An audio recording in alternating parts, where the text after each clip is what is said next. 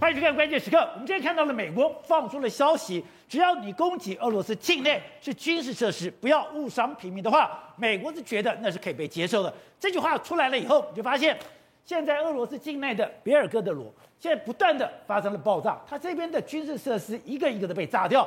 大家想说，哎，为什么俄罗斯这么大，你一定要去炸别尔哥德罗呢？搞了半天，原来别尔哥德罗跟哈尔科夫过去。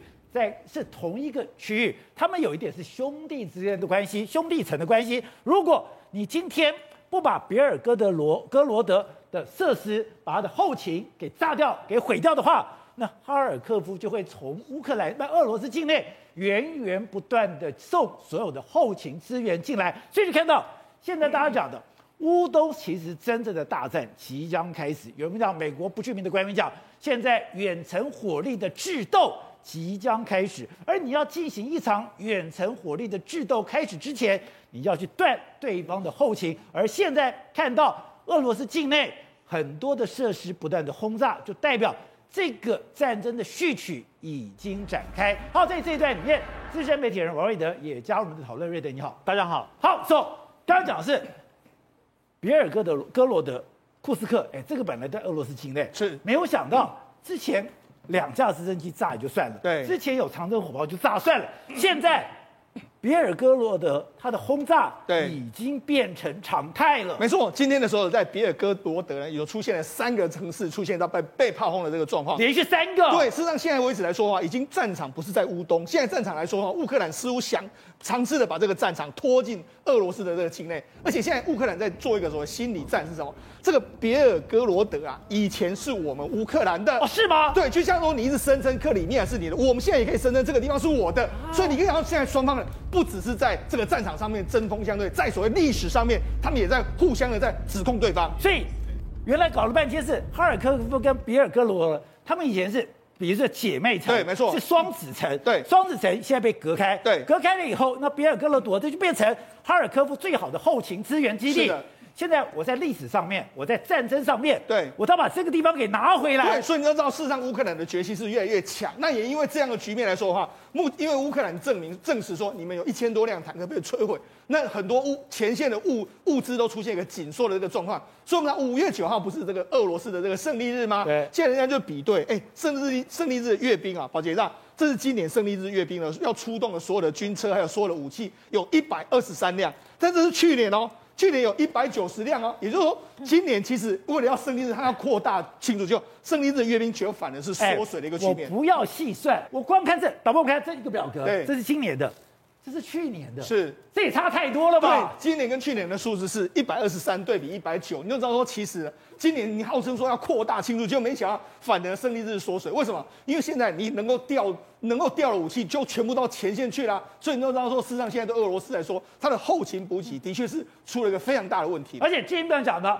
现在空拍照片就讲，原来别尔哥德罗里面它有什么？它有很多的储油槽，哎，这个储油槽被无人机或被什么一个一个轰炸了以后，变成了这个黑漆黑一片。还不止如此，我现在已经不炸你的弹药库，不是炸你的油厂，现在连别尔哥罗德 我的军事设施，我的指挥所。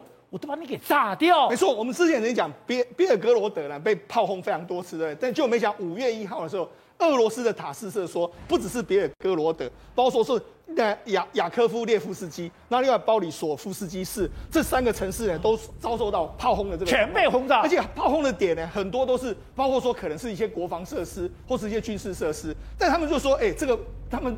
根据目前的目击者说，还不确定说到底是有飞机飞过来，还是导弹打过来。他们目前还没办法证实是这件事。不是太夸张，你被什么打的都不知道。对，但是无论如何，告诉你什么，他们的确，乌克兰的军方的确已经尝试了想要攻击了。那攻击过后之过后之后，你看现在别尔哥罗德呢，有非常多居民呢开始啊反战，因为他们也被炸，哎，每天都三不五时被炸，他们就说，哎，我们也可以，我们不要再不要再炸，我们反对乌克兰战争。你知道，事实上现在对乌克兰，哎，对这个俄罗斯境内来说，别尔哥罗德的民众，他们也觉得非常非常惊恐。所以从地图上看，已经不是基辅被炸，对，而是连俄罗斯境内的这个城镇也被炸。对，我们讲比尔哥罗德在这边，对不对？你看。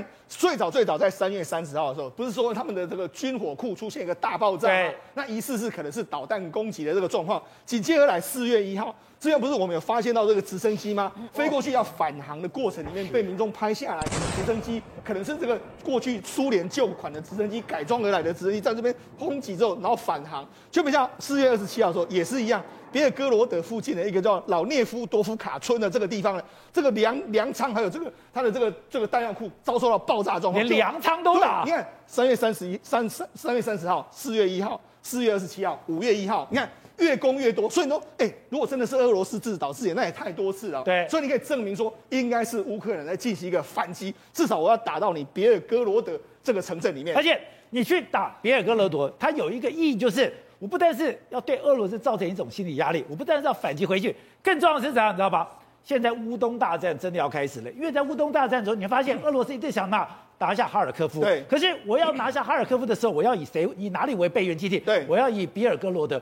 所以你就看到，现在乌东战场上，刚刚讲双方一触即发，而且现在双方的重兵器已经都就定位了，但现在双方的后勤已经开打了。为什么要拿下哈尔科夫？哈尔科夫在这个位置，哈尔科夫往南的话就是乌东，那别尔哥罗德刚好就在这个位置。那包括说上面的时候，他们是整个乌俄罗斯的军需就从这个地方过来，所以这个地方是俄罗斯重要的军需所在。所以乌克兰也知道说，我一定要把别尔哥罗德攻击你。啊、那不只说攻击，那这几天乌克兰军方还试出一些这个这个新战喊话，他说了，哎，别尔哥罗德呢，过去曾经是我们乌克兰的一部分。哦它的这个该州大部分是乌克兰叫斯洛斯洛彼得斯卡区的一一部分，这个地方不过去呢，跟哈尔科夫是同样一个区，是同一区的，很多人民是属于我们的人民，那只是说因为后来呢，苏联就把这个地方强割给这个这个俄罗斯，那样包括说的工业啊，还有农业，其实跟我们乌克兰都紧密的连接在一起。所以呢，哎，他等于是在大打这个所谓心理宣传战啊，就是说这个地方是属于我们的。那为什么要攻击他？除了这个心理宣传战的部分之外，那为什么？第一个我们就讲嘛，像这个别尔格罗德在这个地方，那哈尔科夫在这边，乌乌东在这个地方，它还有一个地地方叫库斯科州，这两个地方呢，他们有一个非常重要的这个连接的这个道路。这连接道路就是最最近一段时间，俄罗斯军方最主要的这个工作所谓的相关的后勤补给，就从这一条线来。这是补给线。对，所以呢，事实上这几天的时候，你知道连接库斯科州还有这个别尔哥罗德的一个非常重要的铁路呢，遭受到破坏，就是这个画面。你看，原本的铁路然后被炸掉，被炸掉，对，整个被炸掉，那可能很多都是歪曲扭巴，然后就被炸毁，已经没办法使用的这个情形。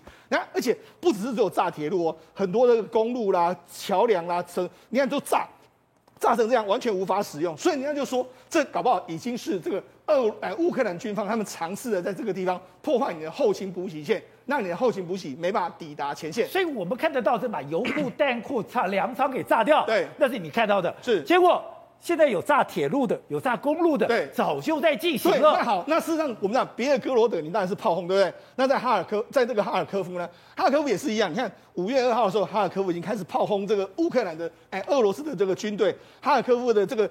乌克兰的军队已经开始进行一个反击，甚至他们目前为止已经收复了非常多的这个这个这个枪这个村镇，包括说像这个伊夫塔萨诺夫啦，或者说普罗江卡镇，这个其实慢慢为止来说都开开始不断的供给，被收回了。收回了之后，那俄罗斯也开始进行一个反击。所以事实上，现在在整个哈尔科夫这一带，双方也是呈现一个博火你来我往的这个局面。好，那我们再看到现在最让人家惊讶的是。俄罗斯的参谋总长对竟然受伤，对他们的等于说一个战车群的参谋长对竟然被炸死掉了。对，我们就讲到，事实上俄罗斯的军官在前线阵亡的这个阶级真的越或是伤亡的阶级越来越高，现在连他们的参谋总长都受伤，就格拉西莫夫。因为前一阵子呢，他这个俄罗斯在乌东一直打不下来，这个普京就说：“那你去前线给我看督军。”就督军到没多久之后，因为有一有传言有一台飞机，是俄罗斯国防部的飞机，它飞回到莫斯科去。那位莫斯科，哎，人家就说这不就是格拉西莫夫的这个座舱吗？专机。对，他的专机嘛。那为什么专机？因为他在这个这个伊久姆这个地方指挥前线的时候，被流弹波及。波及的时候，左筋骨受到轻伤，但没有骨折。不过因为当地没办法有好好的医疗，对，所以他被迫要收，要回到俄罗斯去进行一个治疗动作。他真的被炸到了。对，那另外一个伊久姆还有另外一个地方，因为伊久姆有包括说他们的这个相关的火，这个作为这个装甲部队，还有空降旅的这个部队，约莫他们就停在伊久姆这个地方驻扎。对，就被俄这个乌克兰相关的军方发现，都说，哎，你们在那个地方驻扎的时候，我就趁机攻击你。于是说发射了非常多的这个导弹啊，发发射非常多飞弹，对，进行攻击。一口气摧毁了三十台以上的这个装甲坦克车之类的，就没想到他们这个地方，他们当地领导部队的这个参军长叫西蒙诺夫呢，就没想到就阵亡。所以呢，事实上连他们当地的这个参军，他是一个少将缺，他也被这个阵亡的一个情形。所以说，当西方的武器源源不绝的进到乌克兰之后，进到了乌克兰，我有长城火力的时候，对，已经开始了。对，甚至我们就讲嘛，这个战场上面来来说，你只要暴露你的位置的时候，其实都非常危险。一个车臣的军官呢，他打开这个抖音。因为他秀，哎，我打我打战非常非常好，我是得到这个五家的这个成绩啊。基本上一打开没多久之后，马上炮火就落在他的身后了。所以他事实上，我只是开个抖音，只是用直播，对，我就被炸了。对，所以你就知道事实上现在整个乌克兰，你看就是这个画面，后来就直接被炸了。你就知道说事实上在整个俄罗斯军方呢，他们真的是相当相当处于一个危险的这个状态。董事长，之前美国他们就直接释放讯息是，只要乌克兰你攻打俄罗斯境内是军事设施。那是被合理接受的，你只要不要去伤害平民，就你说那是美国开的一个绿灯，接下来一定会有不断的进攻击。哎，果不然，今天已经不是只有打别尔哥罗德，旁边的库斯克，另外还有一个城市，三五个城镇全部都被打了。因为这个整个布局啊，它现在焦点在顿巴斯，那顿巴斯的乌东的这个地方地利是之便是哪里呢？就是它毗邻的俄罗斯的边界嘛。那在俄罗斯的边界国境之内的所有的这些的部队的后备跟后勤支援，全部在集结在这个地区嘛，都在乌克兰、俄罗斯境内。所有的军火人员、弹药、医疗等等，他那边建立了非常大的医疗设备啊，呃，所以他们早就准备好在这边了，对要支援乌东嘛。所以，如果说你不去从俄罗斯境内摧毁这些后勤保障资源的话，你光打顿巴斯有什么用？没用，没有用，因为我的后勤会源源不断进来，它会一直源源不断。所以你要截断。你看到你，而且你看到这个装甲车这种重武器的作战呢，对，这种最麻烦就是后勤支援。你要有石油，要有弹药。对，你把它的油料把它封锁掉，它这个这个被这个就被这个铁棺材根本没有没有没有没有一点的这个战力嘛。所以它这个的。这个的 sign，这个人传出来的讯号，就告诉你说，西方的联军准备跟你干。难怪说，哎，本来要卖给台湾的帕拉丁，全部都送到乌山山乌东战场了。是，所以他，所以这个整个的，所以你看这两天的发展，也不是说很锁定在，在这个卢敦斯克啊，或是顿巴斯某一或是马利波这种特定区没有了嘛。他的轰炸的方式，俄军方也改变了嘛。对，那个顿巴斯打完以后。他敖敖德赛这边也拼命打嘛，也打了后勤。敖德赛打也是打后勤嘛，因为听说前面听说这个乌克兰有供应了两千万吨的粮食给罗马尼亚，对，去换军火嘛。那这个都是听说了，但是确实有罗马尼亚的这个罗马尼亚运输管道，把最远程的炮火，最近到达远程炮火，全部从罗马尼亚的新的一个绿色管道通到乌兰地区来了嘛。所以这个部队已经这边两边已经开始，已经越范围越来越广，然后战火一直升高，然后呢，在这种情况之下，两边的这个后面的常进人啊，也不断冒出头，这个美国就出来了嘛，那俄罗斯也就直接点名了嘛，所以一直往上升高，范围在扩大。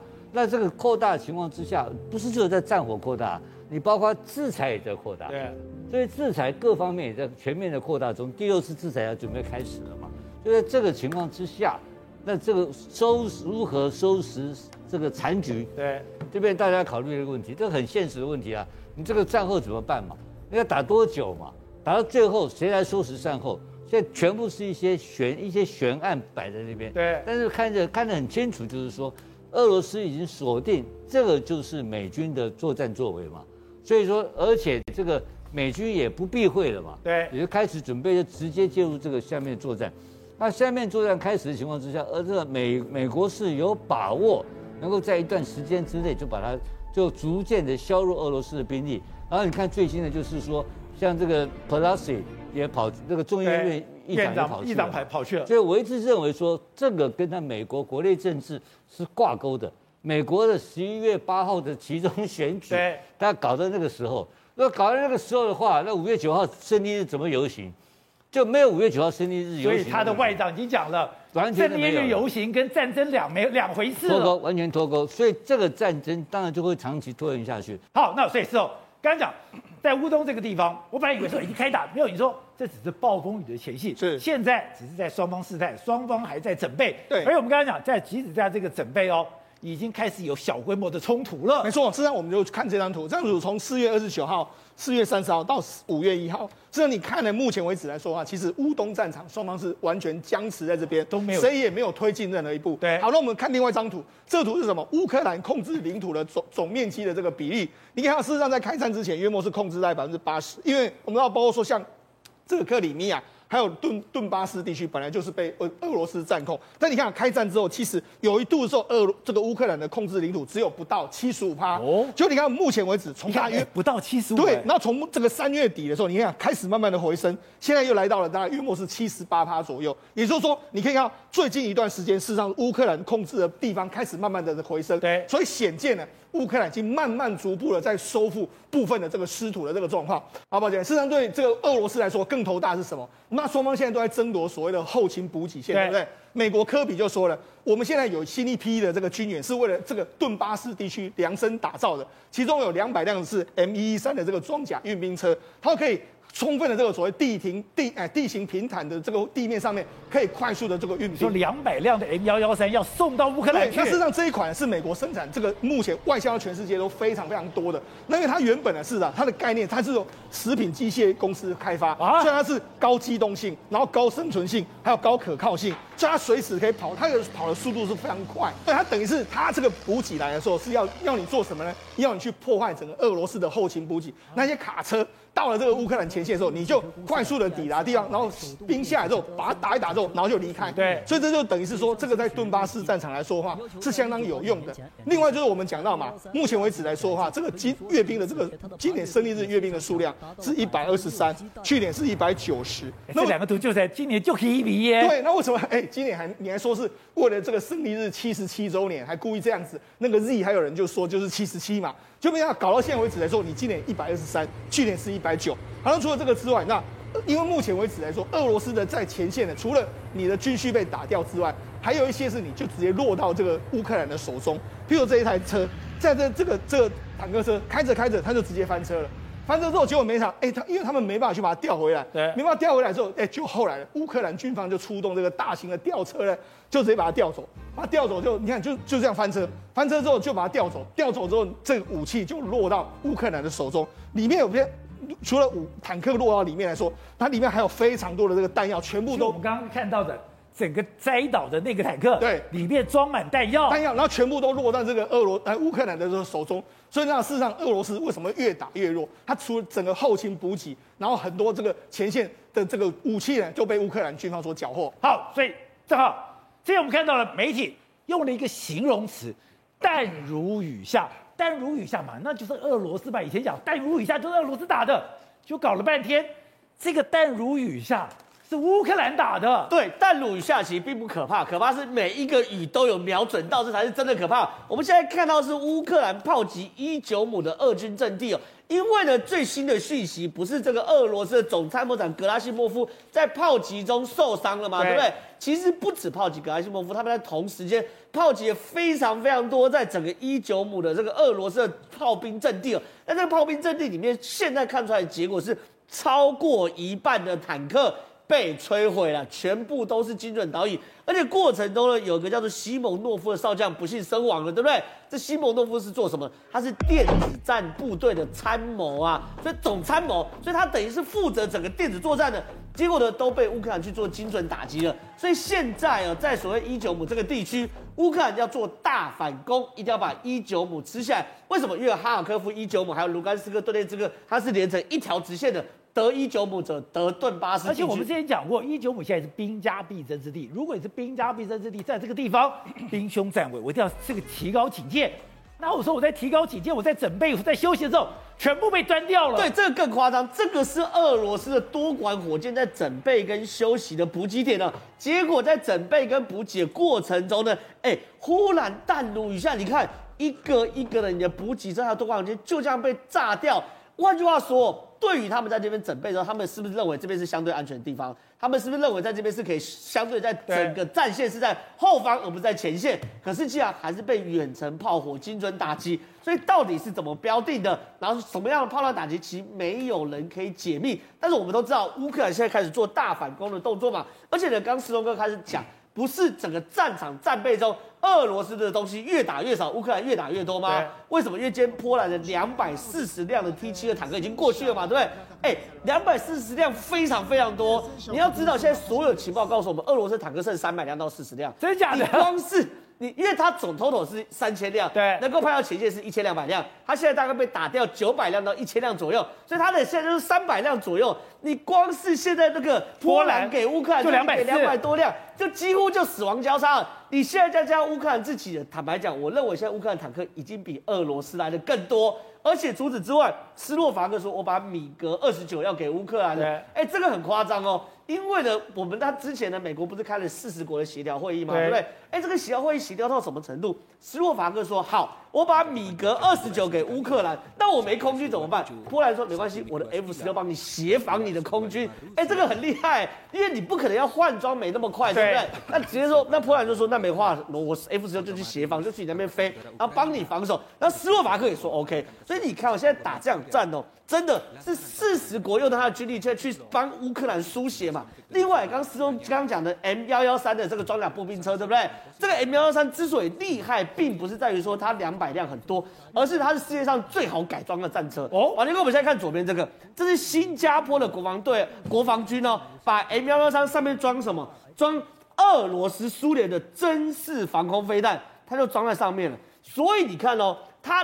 乌克兰过去用针式防空飞弹打掉苏三四，也打掉卡五二。可是呢，因为呢，我们看到都是人扛的，对不对？对。而新加坡已经示范了，这 M 幺三未来是可以改装的，它可以在上面装喷火器、榴弹炮，甚至装苏联二制的武器的针式防空飞弹。那未来乌克兰有 M 幺三的时候，会不会改装？一定可以装，当然可以改装嘛。新加坡已经示范你，教你怎么做了嘛。那再来了，之前英国不是要给说要给硫磺飞弹的车载版，就是欧洲地狱火，要给乌克兰，对不对？那请问车载版那个车是用什么东西？M 幺三也可以改装嘛？所以对于美国来说，我给你武器不是单纯给你一个装甲运兵车这么的简单，而是经过盘算，甚至 M 幺三最厉害是什么？它具两栖功能嘛，它在水里是可以跑的。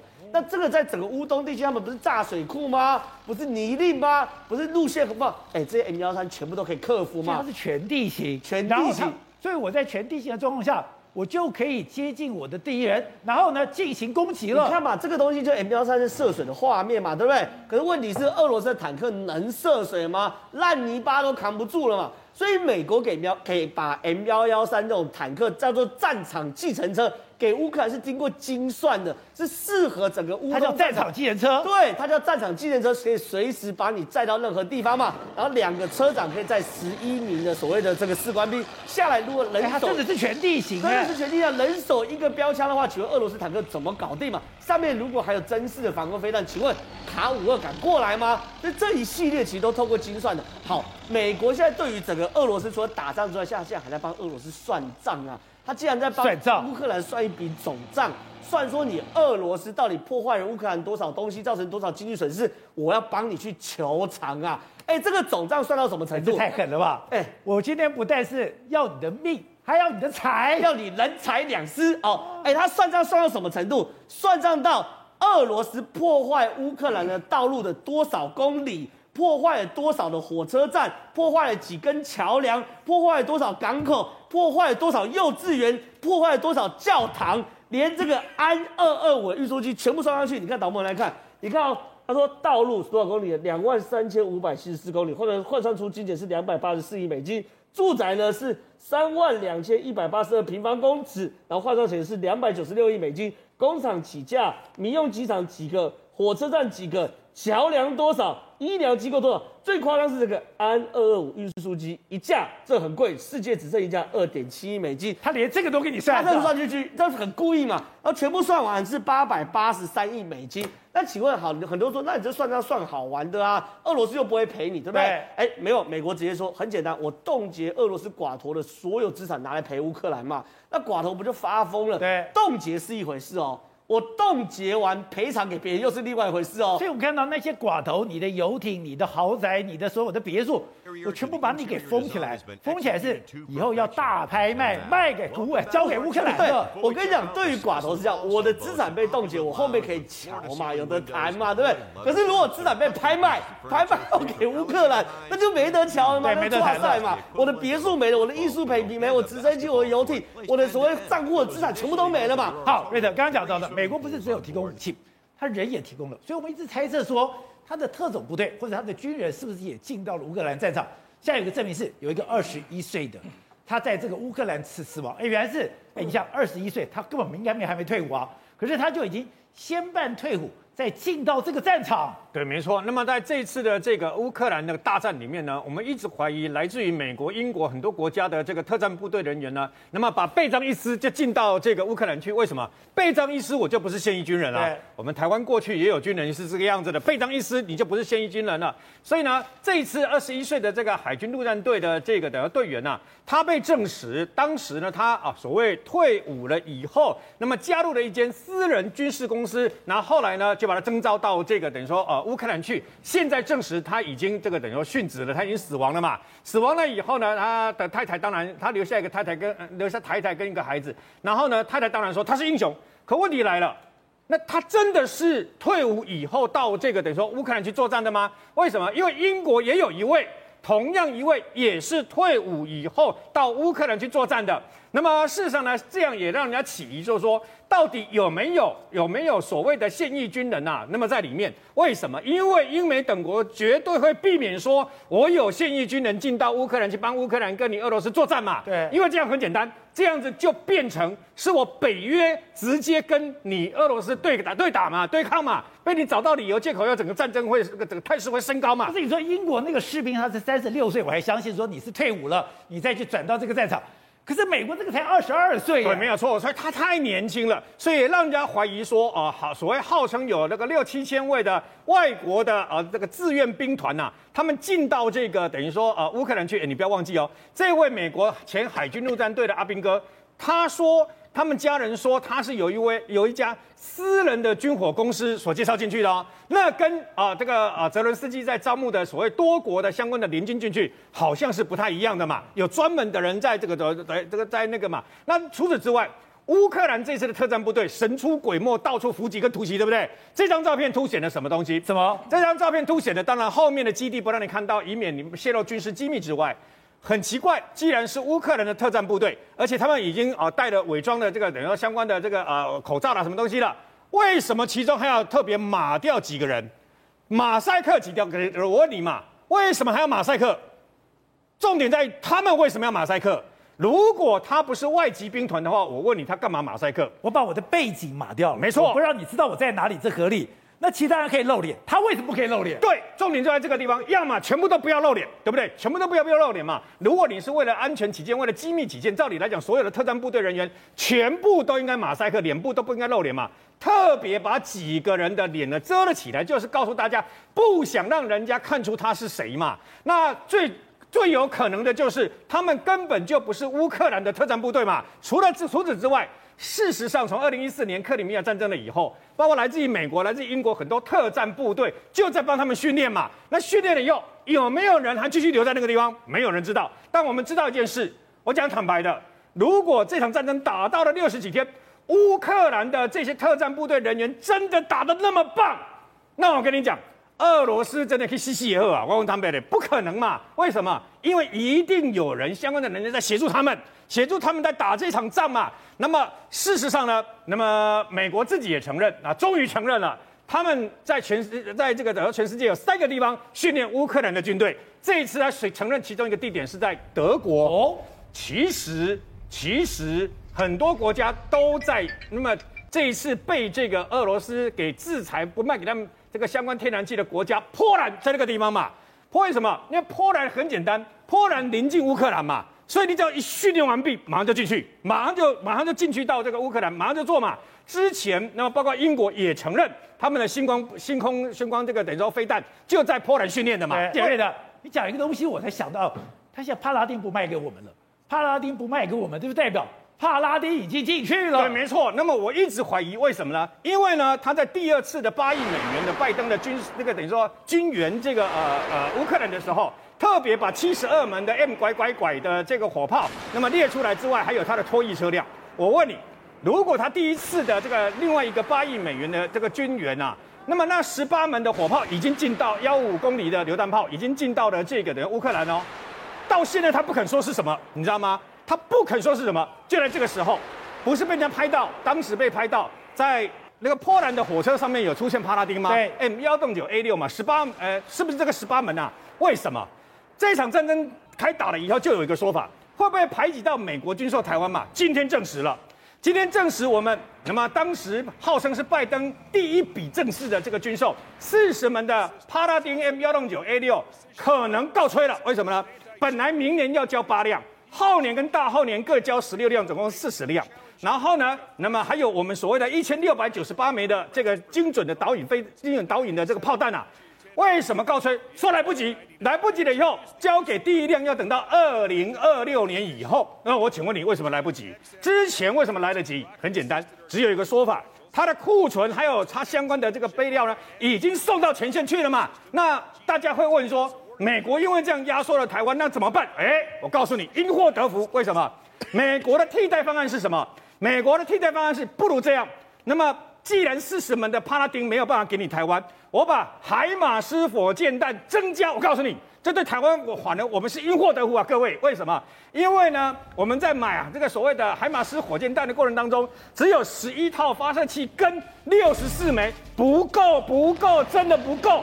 那当时买的这个金额是四亿三千六百万的美元呐、而我们买帕拉丁是总共是七亿五千万。我算过了，如果按照美国现在因为军事排挤的关系啊，他愿意改售我们帕拉丁这个自走炮的话，呃，帕拉丁的这个火箭弹的话，帕那售给我们这个所谓的海马斯火箭弹的话，海马斯火箭弹我们可以买到从六十四枚增加到一百五十枚。宝杰，你知道差别在什么地方吗？我们现在不是已经有熊二、熊三飞弹四百枚的鱼叉飞弹，那么海马斯火箭弹如果买到一百五十枚，它可以放在外岛直接攻打对面的这个等于说福建，还有旁边的这个浙江，还有南部的广东。然后呢，它如果放到船上的话，功能一样，而且呢，可以跟刚刚讲的那些反舰的飞弹。一起攻打要横渡台湾海峡来打台湾的这些，不管你是航空母舰，是洞拐五，是洞拐两，全部都可以打。那对我们台湾来讲，反而是因祸得福啊。好，辉诚，另外就是类似说卖的非常神秘的凤凰幽灵，就讲说没有人会这个东西。那我讲那，哎，你没有人会，你把它送到战场，谁用啊？就我现在看到美国讲。他们居然现在也发展了一种远距教学，而且透过这场战争，我们讲的美国是教学相长，透过这场战争。他们 AI 的功力更强了，是吧？杰哥，现在呃，所谓 AI 还可除了 AI 之外，还可以虚拟的一个教学，教你怎么样使用凤凰无人机。只要凤凰无人机连美军可能都不会用，现在竟然这个最新的机种要送到了乌克兰去，AR 头盔，对 AR 头盔，然后教你说你在战场的时候你要怎么样去使用这样的无人机，所以你就知道从这一场战役里面。俄乌大战宛如成了美军的一个实验场啊！所有最新的设备，所有最新的武器，还有包括虚拟跟实境该如何结合，全部在这一场战役当中得到了一个验证。戴这个头盔以后，所有凤凰无人机的所有的资源，你该怎么拆装，你该怎么使用？我就马上跟着学了，尤其是就可以验证出，当这个 AI 时代的来临的时候，透过这一场战役，其实美军得到非常非常大的一个成果。像是什么？像以前在那个战争上，可能是由无人机加上军用卫星，还有电子侦察机来进行一个相关的侦察跟攻击行为。但是在这一次的战争当中，已经从无人机、电子侦察机结合了商用的卫星影像。换句话说，整个可以宛如从一个上帝的视角来观看整个战局，他所观看的层面可呃的的个广程度更广。因此可以说是让敌军完全毫无对称。然后，我们以前看到兵棋推演是，你做一个模型图，然后大家拿一个板子推来推去。现在在我的前面，那就是已经完整的战场状况了。对，而且你看这个状况，这个还是什么？这个是美军太平洋海军讯息的一个中心，虚实合一的。兵棋也推演，而且据说这个推演已经非常多年了。那你知道最夸张的一件事情是，美国国防工程现代化研发驻青办公室的主任哈勒代他说，这一次透过这一次的所有相关的数据，我们都会进行来 AI 这个部分继续从当中学习，而未来将会把它跟加州的太平洋海军讯息中心合作。什么样合作呢？就是让这个中心的混合实呃现实的战场空间利用实验室更取得更大的一个突破。那你知道，它换句话说，可以将这所有的一切变成是可视化。